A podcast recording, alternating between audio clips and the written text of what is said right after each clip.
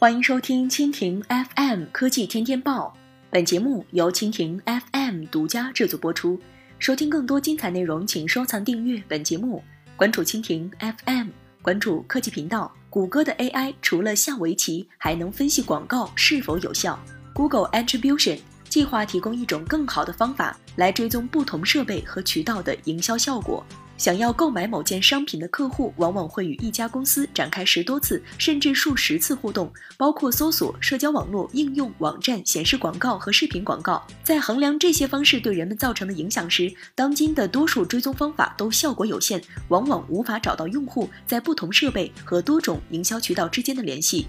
Google Attribution 则集成了来自多项谷歌广告服务的信息，以便提供更全面的分析，帮助广告主找到定位用户的方法。